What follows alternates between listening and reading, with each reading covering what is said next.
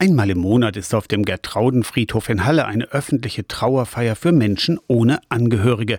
Citykirchenpfarrerin Ulrike Scheller hatte die Idee, ihre katholischen Glaubensgeschwister Katrin Finteis und Thomas Dammann gestalten die Feier am Montagvormittag mit. Vor einem Jahr hat Ulrike Scheller die erste Trauerfeier für Menschen ohne Angehörige gefeiert. Inzwischen kommen manchmal über 30 Gäste am Montagvormittag um 11 in die Trauerhalle auf dem Gertraudenfriedhof. Also wie auch immer, die sich verbunden fühlen oder ob die die Leute gekannt haben. Menschen, die einfach diesen letzten Weg mitgehen. Und das finde ich ganz schön, dass man sagt, die letzten Meter sind eben nicht egal. Ne? Die Namen der Verstorbenen wurden am Samstag in einer Traueranzeige veröffentlicht. Zwei bis drei Menschen kommen sogar regelmäßig. Bringen Blumen mit und sagen, das ist für sie auch so ein wichtiger Montag geworden. Ne? Und das ist auch für mich so ein heiliger Montagvormittag, wo man echt mal begreift, worauf es eigentlich ankommt. Mit Ritualen, vielleicht insbesondere auch für solche existenziellen Dinge, kennt Kirche sich ja gut aus. Auch die Halloren sind dabei. Das ist ein ganz schönes Bild. Also das rührt mich wirklich jedes Mal, wenn wir diesen langen Weg von der Trauerhalle zu den Gräbern gehen. Gehen erst die Träger, die Bestatter, die Halloren in, ihrer Fest, in ihrem Festkleid.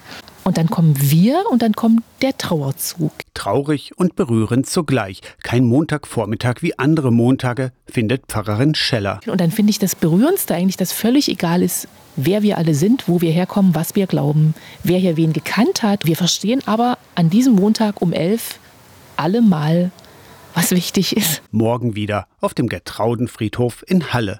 Aus der Kirchenredaktion Torsten Kessler.